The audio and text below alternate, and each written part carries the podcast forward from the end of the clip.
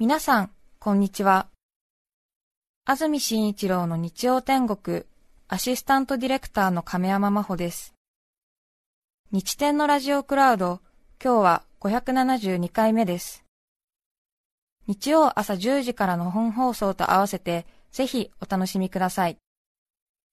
それでは、11月25日放送分、安住紳一郎の日曜天国。今日はオープニングをお聞きください。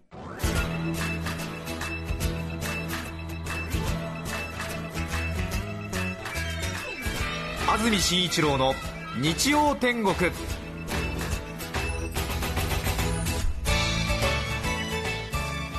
おはようございます。11月25日日曜日朝10時になりました。安住紳一郎です。おはようございます。中澤由美子です。皆さんはどんな日曜日の朝をお迎えでしょうか？さて天気は晴れています。ただ今朝は冷え込みがかなり厳しくなったようです熊谷、それから八王子などではかなり厳しい冷え込みになったようです。ただ今日は日中気温はかなり高くまで上がる見込みです。天気は晴れ雨が降ることはありません。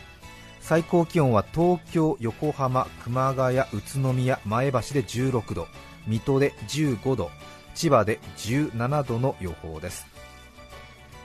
それから明日月曜日3連休明けということになりますが月曜日の天気も晴れ最高気温は18度くらいまで上がるでしょう。そして今週は月火水木金土と晴れの予報が出ています。最高気温も軒並み18度から火曜日水曜日水曜日ですね。20度の最高気温の予報が出ています。1週間いい天気が続きそうですね、ただ日に日に冷え込みが厳しくなっていまして、はい、朝はコート着てても手袋していてもちょっと寒いくらいの時もありますね。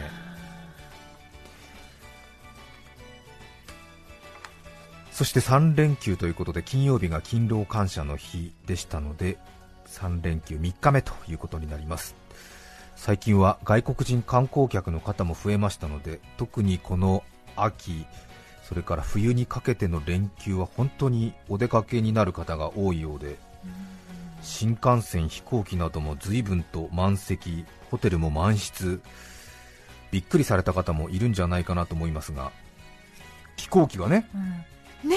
オーバーブッキングでついに福岡便が欠航するというそういう時代になりましたね、えー、びっくりしました、え。ー、私、オーバーブッキングの時の対処の方法というのをこのラジオでお話ししましたね、えーあれが2009年の出来事ですからね、今回もあの騒動があった時に私のその過去に話した内容が一部ね、ネットなどで文字起こしされて残ってるんですが、そこになんか誘導される人が多かったらしくてですね。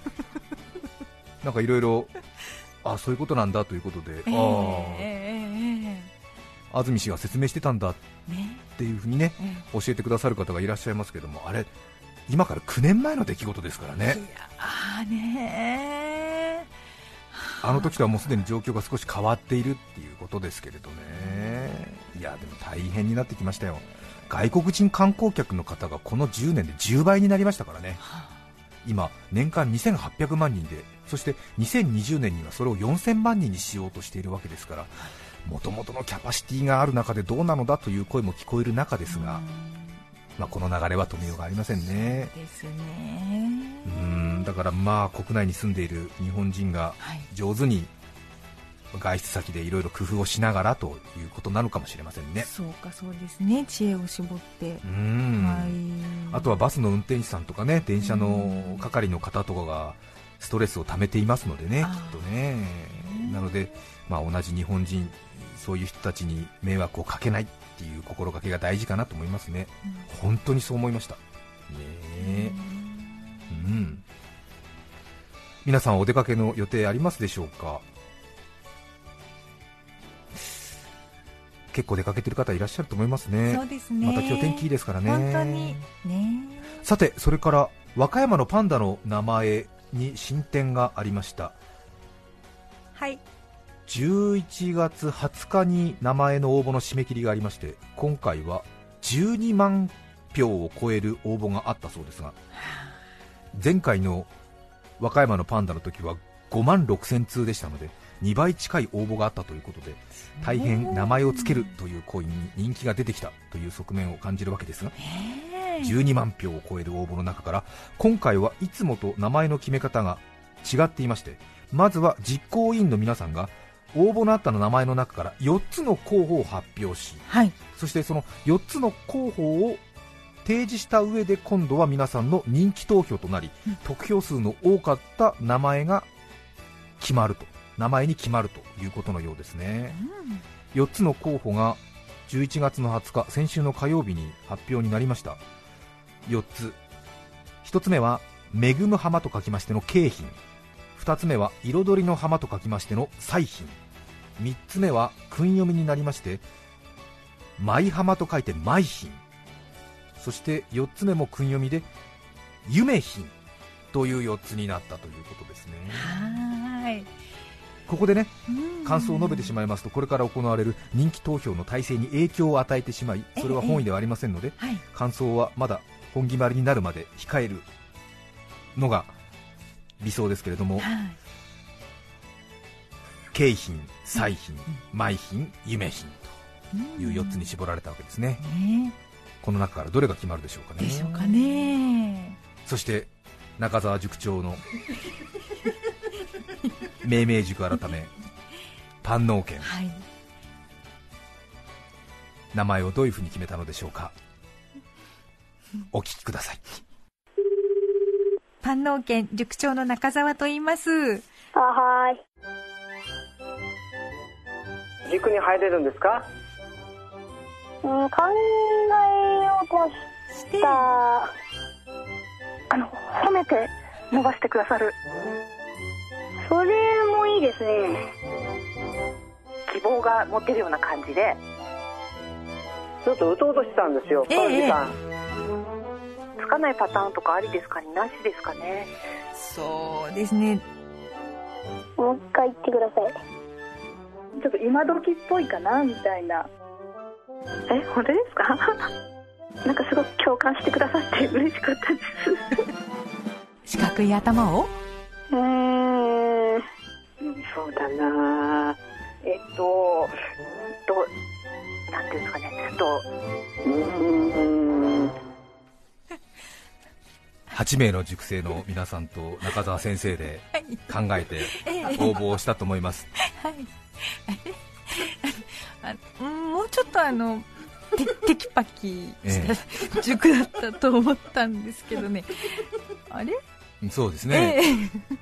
へっぽこピーな感じになってましたけどね。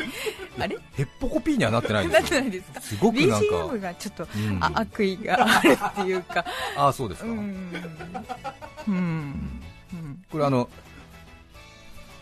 今朝5時過ぎぐらいまで私立ち会いのもと編集しましたんで 検閲があったんですよ。検閲っていうかもうほとんど自分が手を動かしてましたけど、うん、いやいやいやまあまあまあはあご本人たちのね思いをはい第一に。そうですね、はい。8名の塾生がいてはい。8通り応募されたということですねそうです。この4候補の中に残ってますか？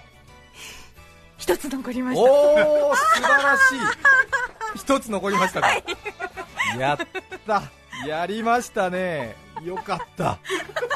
今回はね2段階選抜で1段階で落とされるととても寂しい人気投票になるからね。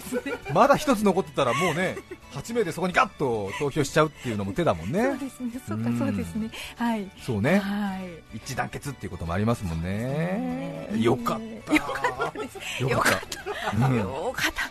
引っかかった。うん。ちょっとね、うん。4つのうち3つ残ってるっていうと、ちょっとね、大阪桐蔭的な感じの怖えなっていう感じになりますもんね、はいそうですか、1つ残って、そうですか、うん、ね。私もね一応プライベートで応募したんです、ええ。うん。これあの私の応募用紙ちょっと見て、あ。あらやだ。残ってる、私のも残ってる、これプライベートだから、やだえ残ってる。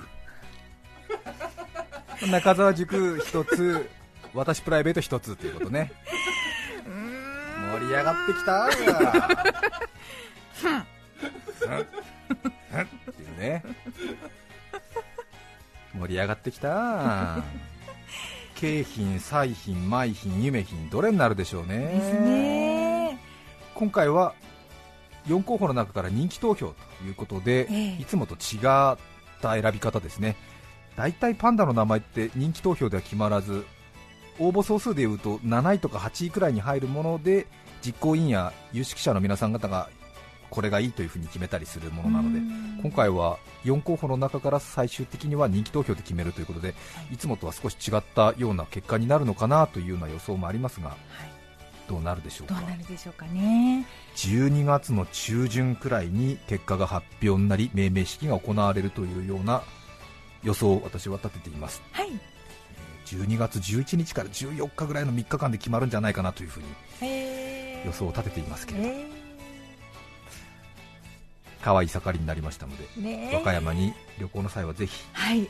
可愛い赤ちゃんパンダ見てきてはいかがでしょうか、本当にそう思います、ね、上野のパンダ、ダも可愛いですけどね、そうですそうですね。独り立ちして。うん。さて今日のメッセージテーマはこちらです。服の話服と私です市川市のガンちゃん男性の方からいただきました。ありがとうございます。ありがとうございます。普段仕事で毎日スーツを着ている私は会社で接する偉い人たちの高そうでシワのないスーツを見るたび、かっこいいなと憧れますがかつて一度だけその逆を行く課長に憧れたことがあります。はい。その人はいつもかなりヨレヨレで柔らかそうなスーツを着ていたのですがそれがなぜかとてもその人にフィットしていて半端ない着こなし感が漂っていました。周りのみんなはその人をスーツをパジャマのように着こなす男と称しからかっていましたがあそこまでヨレヨレのスーツを自然に着こなすサラリーマンを私は他に見たことがありません。そんな課長も今ではどこかの支店長をしていますが今もあの着こなしが健在なのかとても気になります。へえリラックスウェアにしてしまっているという。課長が。へえ。へえ。他の偉い人に比べるとヨレヨレしてるんだけれども、うん。それが逆にかっこいいというね。うん。うん。確かに。ちょっと見てみたいですね。そうです。見てみたいです。うん。杉並区のヘイシリさん20代女性の方ありがとうございます。ありがとうございます。私は平時よりお尻から太ももにかけてのスタイルがよく見える補正下着を愛用しています。はい。あの競輪選手のパンツみたいな感じですよ、っとねピタッと締め付ける。そうですね。すね、ええ。お尻から太ももにかけてだもんね、うん。家族旅行へ行った時のこと温泉から部屋に戻ってきた父が一言。なんか下着がきついと思ったらさ水着持ってきちゃったみたいなんだよと困ったように笑っています。はよくよく見るとそれは私が愛用する補正下着ではありませんか？父のボクサータイプの下着にそっくりだったので間違えて持ってきてしまったそうです。あ。は確かに似てるけど私のお気に入りの補正下着に父が直にお尻をつけてしまったこと。さらには女性用 S サイズの補正下着を着用できてしまう父のスタイルの良さ。怒りと悔しさがあふれなぜだか笑えてきました旅行から帰ってきてすぐに新しい補正下着を買ってもらいました。買ってもらいタグには大きく私の名前を書いています。お父さん開けちゃった。そうねお父さん開けちゃったんだね。すごいね。すごいですね。確かにでもお父さんにちゃんとこれをこういう補正下着があるんだっていうふうに紹介しとかないとね。なんとなく、うん。まあ黒とかだうんったりしてね。黒とかだったりすると、うん。女性が履くものって認識がなかったらはこれは俺のかな？とか思うよね。ね。ああるかもな。あるかもなっていうね、男の人で美脚っているから いねますよね。そそうなの。うそうなの、ええ。ねええ。あの歌手のジュジュさんっていらっしゃいますでしょ？ええええ。美脚だよね美ものすごくね。ねヒールを履いてスパッとね。本当に。でジュジュさんに話聞いた時にその時にインタビューした時にジュジュさんのお姉さんにも来てもらったの。ええ。そしたらお姉さんもやっぱりスタイルがいいのね。はあ。それでジュジュさんもスタイルいいですがお姉さんもまた美脚ですねって言ったら、ジュジュさんとジュジュさんのお姉さんが、うん。ジュジュ姉さんが、ね本当のね。でもね安住さんうちの家系で一番の美脚はうちの父なの。って言ってさえ？ージュジュさんよりも？ジュジュさんのお姉さんよりも美脚なジュジュ父さんがいるの？って言ってすすごくびっくりしました。二人ともうーんって大きく、うーんって大きくなずいてたから、あそうなんだと思ってびっくりしましたね、うん皆さんからのメッセージをお待ちしています。メッセージの受付電話番号は0335840954 0335840954でお電話をお受けします。ファックスの番号は0355620954 e メールのアドレスは日天アットマーク tbs.co.jp nichiten アットマーク tbs.co.jp です。抽選で5名の方に日天ノートを3名の方にはカルピスセットをプレゼント。さらにメッセージを紹介した全ての方に水彩画家永山裕子さんの制作によるオリジナルポストカード「醤油をかけた人生」をお送りしています。今日のテーマは洋服と私。皆さんからのメッセージをお待ちしています。それでは1曲お聴きください。神奈川県大和市ノルウェーのサバさん。57歳女性からのリクエスト。ヘドバとダビで「ナオミの夢」どうぞ。11月25日放送分、安住紳一郎の日曜天国、オープニングをお聞きいただきました。著作権使用許諾申請をしていないため、リクエスト曲は配信できません。それでは、今日はこの辺で失礼します。安住紳一郎の日曜天国。142年前の今日、福沢諭吉学問のすすめが17編目の出版で完成。天は人の上に人を作らず嫁は朝食の上に昼食も作らず。お聞きの放送はそんな人には外食のすすめ FM905 AM954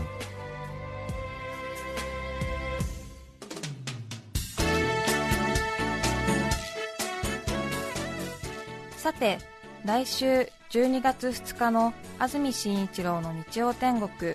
メッセージテーマは「未だになれないこと」ゲストは葛西臨海水族園調査係川原直明さんです。それでは来週も日曜朝10時 TBS ラジオでお会いしましょう。さようなら。安住紳一郎の TBS ラジオクラウド。これはあくまで試供品。皆まで語れぬラジオクラウド。ぜひ本放送を聞きなされ。954905